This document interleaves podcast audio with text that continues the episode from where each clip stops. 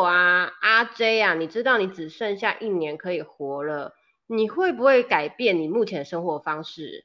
会吧，嗯，因为我是一个蛮注重睡眠的，我大概平均一天可能希望如果可以就睡八个小时以上。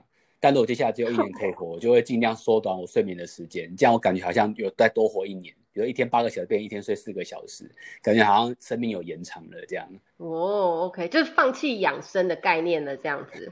没错，都快要死掉，还管什么养不养生的，对不对？对啊，因为终点线就已经在那了嘛，所以你就 现在就是 尽情享用时间这样子。能醒着就醒着。OK，好，那这样的话。我们再来探究一下有关于关系方面哦，爱情好了，好像其实我跟你之间也很少聊这一块。爱情对你来讲意味着什么啊？嗯，爱情就就包容跟付出吧。嗯嗯哦，OK。干嘛干嘛这样干嘛这样？没有啦，因为打官腔。因为两个人就是是一个天生就是一个不同的个体嘛。那如果你今天突然就要变成一个很亲密的关系，你跟人就是朝夕相处。认知的话，我觉得其实两个人相处上面一定会有很多不愉快，就是可能谁也不服谁，谁也不想顺从谁。但如果是可能有稍微能够理解对方一个不一样的部分，然后双方彼此可以有一些包容这种精神，我觉得其实应该相处上会好非常的多啦。就是我觉得虽然看起来像有点太高大上，但是我觉得是一个很基本的一个概念吧。好，但是你回答的面向比较有一点像是说。呃，要怎么样子去维持爱情这个部分？如果我们更比较 specific 去问，这个是一个填充题，这样子，爱情像是你人生的挂号，这样你会是说什么？比如说，有人会觉得是生活调剂品啊，有人会觉得说是最重要的一种关系的存在啊。如果他是以一个刮胡在那边给你，哦，那就是爱情意味着第二人生。哦，另外的一个阶段，就是。是一个阶段，然后也像就是你，因为你两个人的，你就想象说是我从一个人自己生活变成是两个人一起生活，嗯，然后他也是一个活生生的人。当然，很多某种来说，就是有些人会讲说，为什么情侣长得很像，就像是你的另外一面的镜子，所以你就好像在经历不一样的另外一段这个生活，但这个生活就会是。有酸甜苦辣，但也会有很多不一样的一个回忆。如果是照你这样的另外一阶段，它等于就是一分为二，二又合为一嘛。因为你说它像你的镜子，可是其实你们又要 merge 进去一个关系里面。是的，没错。好哦，那这样的话，同事呢？如果说。我们要用一个 definition 来分的话，同事跟朋友的区别会是什么？对你而言，因为我其实是一个工作狂，所以可能在办公时间都很久，所以其实我很多朋友其实都是因为同事，然后哎好像聊得来，有一些可以互动，所以后来才变朋友。嗯，我还想一想，就是对我而言区别是在于，如果今天这个同事我觉得他很不错。我可能就会主动去问他，那要不要去吃个饭？然后，嗯，对我而言就是有很简单，就是我如果愿意找他吃饭，变饭友，变饭友，就是这个事情就很很简单的区别。因为对我而言，我其实有一点懒得去交际，我不会想要主动哇把这同事就主动把他变成朋友，很懒，很懒。确实就会你会主动出击，嗯。那这样的关系就会是，当我可能不管是有没有离开这个职场，其实后续有时候就是可以再延续这个关系下去。OK，所以如果现在你职场上有人被你揪过吃饭的，通常他们就是有一个标签，就是阿 J 的朋友。阿 J 的朋友，对，没错，take 这个标签，后续可以做好好的分析，这样。阿 J 的饭友，然后跟阿 J 当分母的人，吃饭后当分母的人，好。对啊。OK。那如果既然你有讲到这种贴标嘛，就是我们会有一些特质的话，那。当然，你现在已经成家了嘛？如果在以前啊，你谈恋爱的时候啊，你有你有没有办法去归类、去 sorting 你以前交过的女朋友啊？他们通常会有哪一些特质是你会比较吸引你的？如果说随便举个三个特质呢？嗯，我我我举一下我理想恋人的特质好了，因为理想跟现实总是有一些差距的。官方说法要来了，是不是？官方说一定要要先关枪关掉，没啦。就是我我自己觉得，就是我我理想中的恋人特质啊，就是我觉得他希望他很有气质。然后这个气质是包含说，因为他很喜欢学习，所以他学识涵养比较丰富一点点，他常常可以主动分享很多的事情。但是就是虽然是这样，他又不会可能飘在上面，好像公主一样，他就是可以刻苦耐劳，可以脚踏实地的过生活，不太会追求一些过于表面的东西，就是自己本身能力可以付出的事情，就是不会过度消费。听起来好像是哎，好像是阿信哈，有气质的阿信这样。我我觉得不止，因为呢。他要嘛，他就是又要有气质，所以这个阿信也要长得落落大方嘛，对不对？哈，就是要清秀，然后他要有求知的精神，他才有知识，然后他还要乐于分享，因为你刚刚说知识还要分享。然后分享以后呢，他这些知识他还要落地，因为他要脚踏实地，他要很实在，可是他又不能够很浮夸，所以他又是很朴实，就是要很内敛的一个女孩，最后还要勤快，然后不乱花钱。啊，所以我觉得各位听众今天就在这边跟你说再见喽。因为我们这个节目真的好假，哦做作。你说恋人该有的特质啊，我就讲过这样理想型。因为你讲的这个是一个 ideally 嘛，对不对？可是我们刚刚问题是说，你以前教过的，比如说我都教长头发的，我要的就是这么肤浅的答案。没有，其实我可能我恋爱恋爱的经验没有很多啦，但确实就是大概多多少少都涵盖到这些，可能就是比如说四取三、四取二之类的，有没有？对，就大概在这个范围之内。但当然理理想型当然是全部都有最好嘛，没有就就接受啊。好好，因为我怕听众里面其中有一个刚好是睡在你旁边的那个人，所以就不要再。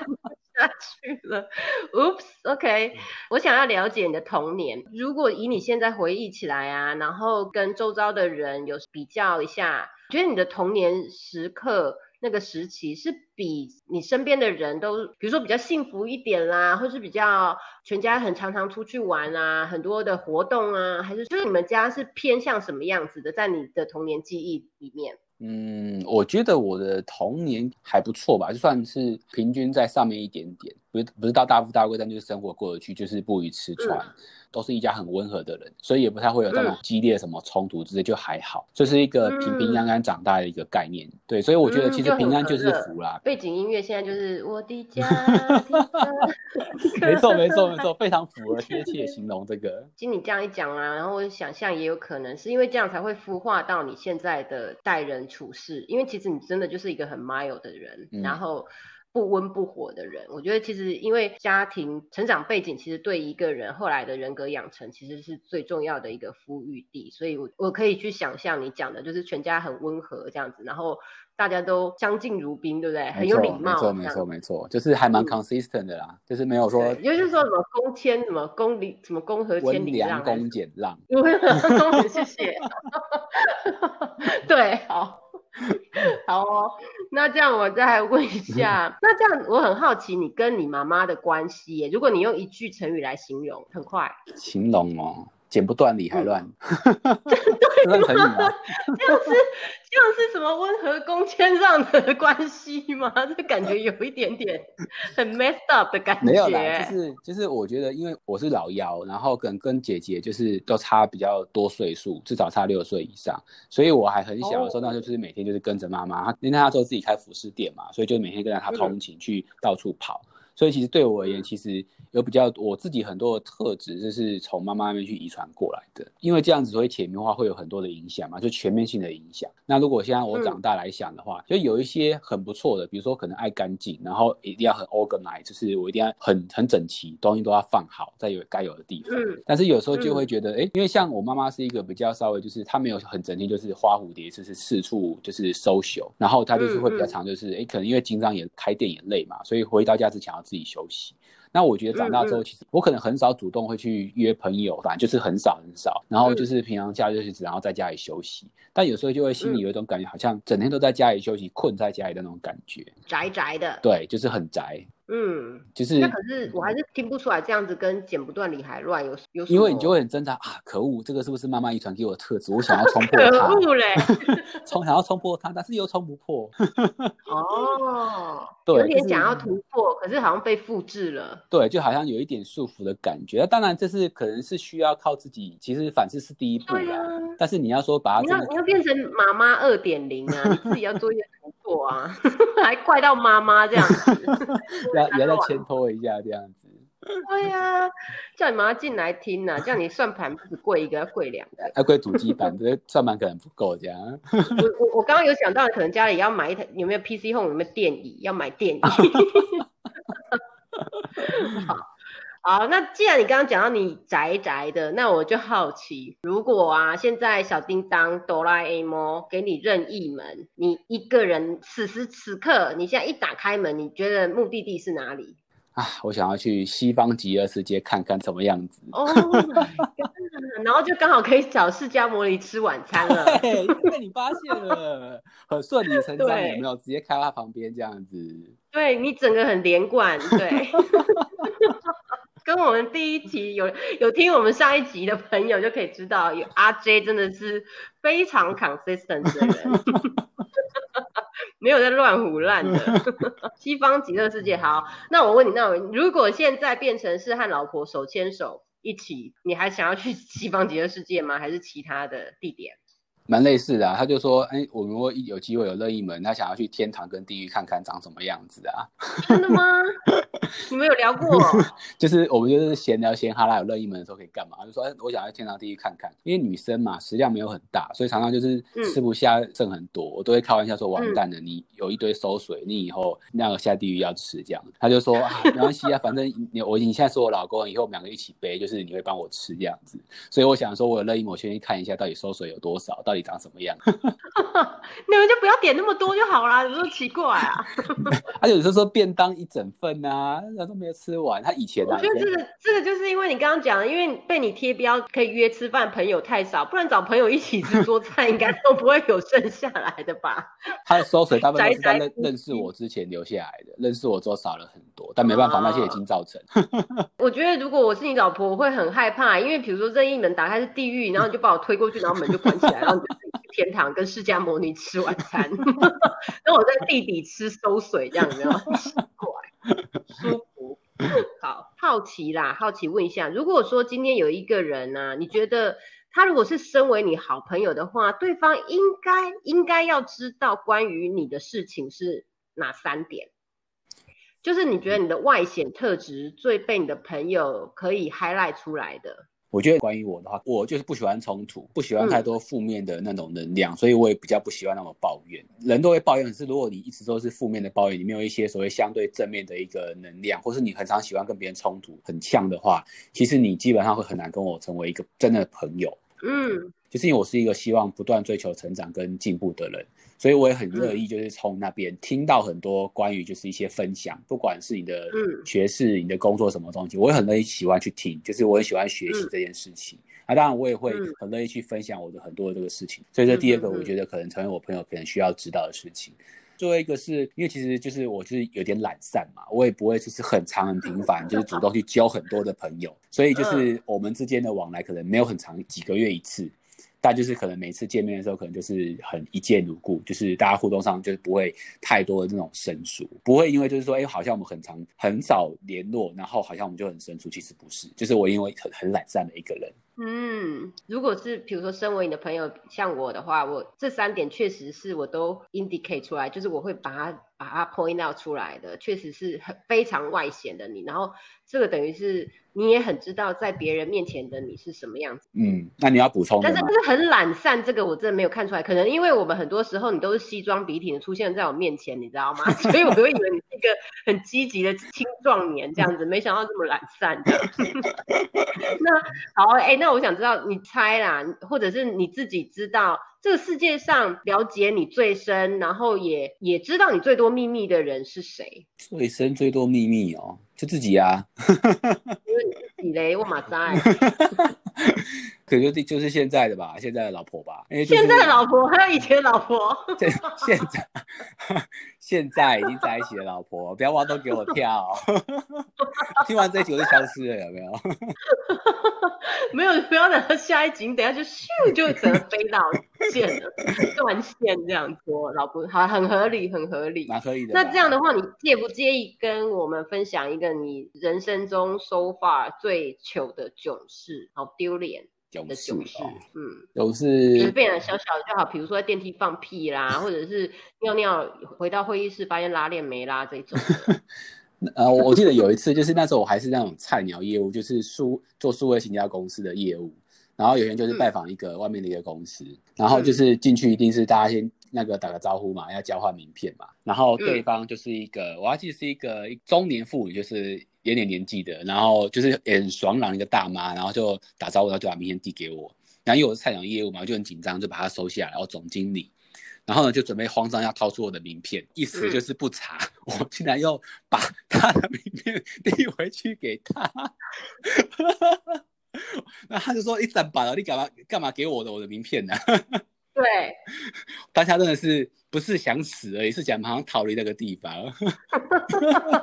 就是好像很像退货的感觉，不想收啊，不在意有没有？就是你想拿回去，比如说在门口送完那个客人，然后回到座位上，就你就会随便把那个名片放在桌上，殊不知我同事又把他带过来说，哎，你看他就是坐在这里，然后那个名片就其实是。放在边边，然后可能垫在我的那个杯子下面，整个人很尴尬，超级尴尬的，好吗？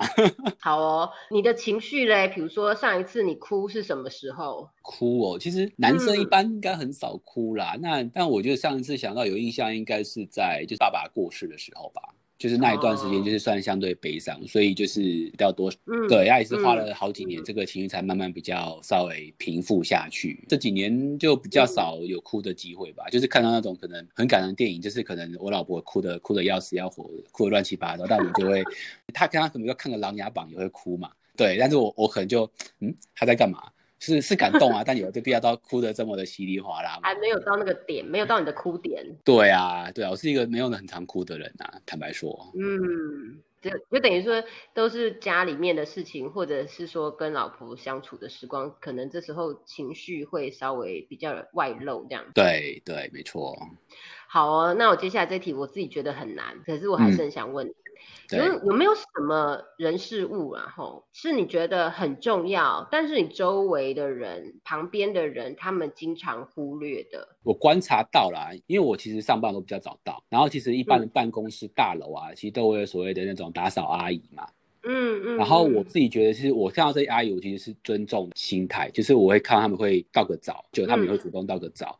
然后就是阿姨正在清扫厕所，然后我不小心进去，就因为要上厕所，我跟她说不好意思，就是那个进来上个厕所打扰你那个清扫，对。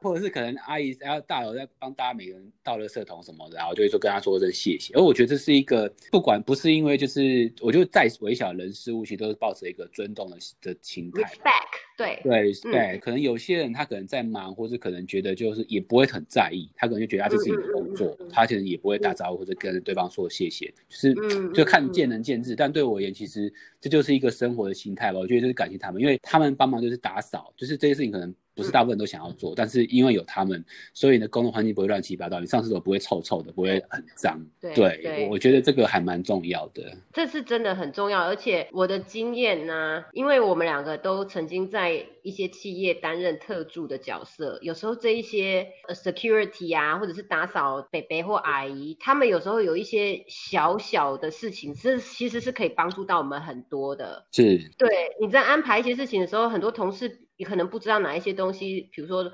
它本来是存放在哪里的啦，或者是你说像年底的时候，以前我记得年底的时候，老板都会从办公室搬一大堆的资料出来，因为那时候很多东西还没有数位化，然后他销毁这些纸或者这些报表、这些杂志，这种东西不是你随随便便丢到垃圾桶或者堆放在这个角落，它就会不见的。那你就要 拜托阿姨，可不可以找哪一天在他休息，其实他在他已经做完他一天的公务当中，然后休息之前，可不可以推个推车来，然后帮我们把。把这一些呃，垃圾或者是大型的即将要要抛弃的东西，都帮我们做一个安排，这样，因为这这些其实真的不是我们一个人可以解决，然后也不是那些同事啊，坐在我们旁边啊，西装笔挺啊，然后穿着窄裙的同事可以跟我们一起这样搬来搬去，因为搬其实我们也不知道要搬到哪里，所以你讲的我我完全认同，因为他们。跟我们一样，他们都是上班，就是他们跟我们一样，都是一个小螺丝钉，然后都是一个工作，所以其实那个适当的尊重是很重要的。嗯，没错，没错。那我觉得谈到现在啊，可能观观众朋友、听众朋友啊，都怎么感觉自己现在好像变成一个谈话，已经上电视了，是这样子。听众朋友应该知道你是一个很温和啊。然后有一点点慵懒，然后分享，然后又怕冲突的人。那如果是地雷呢？有没有你有没有什么地雷？有没有什么事情是绝对不能随便开玩笑的？大部分其实还好啦，就是我也不会特别。可以调戏你老婆也可以。哎哎，就是就是不要太过，我我觉得这个 也可以就对了。别别人对别人对我跟我对别人啊，就是我觉得不要开玩笑，就是那种失去的一些很重要的人事物，比如说亲人，嗯之类的。像我曾经亲人是一个大家可能就是很能够体会到嘛。那我记得就是前一阵子我在办公台发生一个事情，有天我看到饮水机上面贴一个公告，它上面就写说，这个人就用一个很不客气讲说是谁打破了我的杯子，然后也不承认，也没有要求他说你为什么打破，然后限你什么时间之内赶快来来打给分机跟我道歉，然后这个就大大贴在那个饮水机，然后大家都想着哇发生什么事情。就是怎么会这个人因为水杯被打破而很生气？那后来才辗转知道是因为她是一个女生的同事，然后是妈妈送给她的，那对她也是一个很珍贵的一个东西，但是别人打破了，然后也没有特别在意，然后就跑走了。我觉得这件事情就是对某些而言，它就是很重要的东西的部分呐。嗯嗯嗯，一些失去的东西，我觉得是真的是不能开玩笑啊。对，嗯要要很慎重的来看待这样子。对，没错没错。我我觉得我们都是那种很保护家人的人，所以好像在外面呢，尤其在社会江湖闯荡，很多东西我们都可以放得起面对，或者是自己处理，然后释怀。可是如果是有任何像你刚刚讲的这种不小心的事件啊，或者是有一些人家的流言蜚语针对我们家人而来的，我们应该都是会当那个，是像防火墙嘛，就是挡在前面，对，不允许这件事发生。嗯，对，就是底线啊。对对对对对。哎，那我觉得其实你是一个很心思细腻的人。那我好奇，如果可以选择当男生或女生，你有想过，或者是你会考虑要改变性别吗？嗯，我会想要体验看看。那想要体验的话，是说，因为其实女生就是可能有一些，比如说体能上啊的一些，就是可能没那么好。那我觉得就是在这样的情情况之下，又是怎么样可以让自己的生活可以过得很精彩？那你刚刚说我很细腻，其实我觉得常常被我老婆念，就是我不够心思细腻，就是太粗线条。所以我想要体会到女性那种细腻的特质。但是呢，女性就是除了细腻之外，她要带有一种坚毅不拔的精神。就是妈妈真的都很伟大，就是你要辛辛苦苦的，就是把一个小孩生出来，然后把他好好养大。因为多半其实。对吧？养小孩多半都是妈妈付出真的比较多一点点嘛，就是妈妈很忙，你看可能要上班、要顾小孩、要煮菜、要做家事，巴拉巴拉之类的部分，就是真的是妈妈就是很全能。所以我觉得这就是一个女性可能可以体验到的一个生活。那我知道了，我我觉得这个我可以帮你做一个更完整的回答，就是你应该是可以做一个很包容付出的。然后呢，又有气质的，然后有知识呢，爱学习又很乐于分享。然后呢，可是你 做事很落地，然后非常的实在，然后你也不会做过多的装扮，你很朴实又很勤劳，然后带大，比如说八个、十个小孩的这个阿桑，我觉得你应该可以体验这样的人生。蛮好的，蛮好的。对，然后这时候再打开你的任意门到西方极乐世界。好 好，谢谢你的总结。对，我觉得我完完完全全可以勾勒出女版阿 J 是什么样子的。哎，所以因为家啊，真的是对你很重要啊。当然，就是我们现在要讲一个假设啦，假设就是不小心灰修除了，真的家里面不小心有这样子的祝融之灾，然后啊，所有的东西都在里面呢，那。在你的家人啊，或者是宠物啊，他们都逃出来了以后，你还有一个机会，一个时间点的机会，可以火场救出一样东西。你想象，你大概会冲进去拿什么东西出来？我自己的卧室就是床的正前方有挂着一个，就是它是拼图，然后它那个拼图的那个。那个图像是东京台场，东京台场就是一个很有名的一个观光景点嘛，它会正对着一个很漂亮的一个桥，然后我那个拼图就是一个面对这个桥这个夜景，然后背景是有很明亮的月亮跟那个东京铁塔，就这个是我跟我就是现在另外一半当时我们一起拼的第一个拼图，然后我觉得这个对我是一个很有这个我也喜欢这个意境，然后也拼图也很有一些象征的意义，我可能会优先抢救这个吧。嗯，我觉得你很珍惜人跟人之间的关系，然后像这种你你刚刚讲的就是拼图，也也刚好是你跟老婆第一次完成的一个拼图作品。没错。那如果这个东西我们讲到在职场上啊，回到职场上，因为人跟人之间的相处或者是说管理，其实是也是一门学问嘛，这以后我们也会聊到。嗯。你有想过说，如果你可以自己安排，你想带二十人，然后智商都。已经都是一百二哦，算蛮高的哦。二十个人的一个 team，还是说三人小组，可是三个人都是迷你唐凤？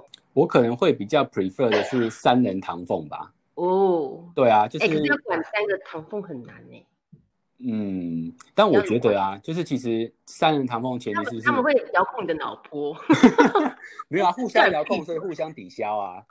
OK，没有啦，就是我觉得如果是一个相对就是组织比较小，然后大家可能都算相对就是聪明聪明，然后有默契，大家在沟通的这个效率上也会很快。因为三个人嘛，就是加我，比如说四个人，我们其实讲一讲很快就好了。但你如果是二十个人，这二十个人会有不一样这个想法。所以你要想办法去统合这二十个人，是一个相对比较不容易的事情。所以这是为什么？其实一般新创团队就是小团队的时候，那个执行力跟那个活力跟一些未来爆发力是很快展现出来。但到了组织变大的时候，它很快好像突然这个新创再也不新创了。我觉得都是在所谓的组织的一个大小的一个问题啊。嗯嗯，就是一个。所以你要怎么去，然后中间拉锯什么这一些东西，要把它弄得很 balance。其实。三个人再加上你一个主管来讲，其实他他整个那个我们在讲开车那个 cushion 有没有那种东西会 会比较好去做安排，比较不会容易失衡或失控。没错。好，我我在这边要跟大家就是 update 一下，我们现在要进入最后一题了。我们我现在好奇的是，呃，你要不要很快啊，马上从脑中就是 pop up 出来，分享一个你这个礼拜没有能解决的问题，而且其实在今天我跟你聊天之前，你可能还在伤脑筋的一个问题。伤脑筋的问题，对，五四三二一回答。好，这么这么这么这么快，这么快。好了，我我想要有一个啦，就是因为就是我现在带一个小团队，嗯，然后这小团队就是就是因为就是银行业，然后比较底下的就是比较是资深的那种姐姐，嗯，那我就会在就是因为跟姐姐的互动相处上，是我一个还需要修炼的课题，因为其实他们毕竟就是资历比较深一点点。然后，但是因为工作上其实有些习惯，就是可能很难以改变。但对我而言，是我有责任是要把他们可以就是工作的 performance 能够展现出来。但这个往往就是不如到不管是我或是老板的预期。所以就是对我很苦恼的是，我要怎么样去 motivate 他们，就是可以做到可能一个一定的水准。因为对我而言，我一个人做，可能我却可以做得很好。但今天我是要影响他，让他也可以做得很好，就是。对主管而言，其实你不应该帮他做嘛，你应该是要让他说看可以这样也具备你有这个能力。那对我而言，其实这件事情是一个挑战，这个挑战是还没有顺利的去克服的，所以这是我现在目前遇到一个比较稍微苦恼一点的课题。哇，就是职场上的跟这个同事之间。对。嗯，你下班都还会想这些事哦？就有时候工作狂啊，所以就是有时候下班就是上班未解的问题，下班就还是会想一下。哇！就看会不会就是洗个澡，突然有灵机一动，什么 idea 之类的这样。洗到哪里想到哪里。没错。希望你很快可以解决，用你的温和，然后用你那种不冲突的方式，可以去引导这个姐姐。用包容感化他。啊，职场上用包容真的不是在做，除非你在做。其实就算在做慈善事业也很难，好不好？包容要感化是很难的，对自己家人都很难的，更何况感化一个八竿子打不着的人。跟你讲，把他的薪水有没有，然后拿成钞票砸在他脸上，他最快了。啦。要不要改一句话？然后这时候被我们 respect 的阿姨就会在旁边抢抢的，就是都笑，输过了。好有画面哦！对哦，好啦，谢谢阿 J 接受我们的挑战。我觉得这个真的是好难哦。然后听说好像阿 J 也有三十六题要反扑来问我，是不是？没错，我已经准备好了。我的天啊！我的拭目以待他。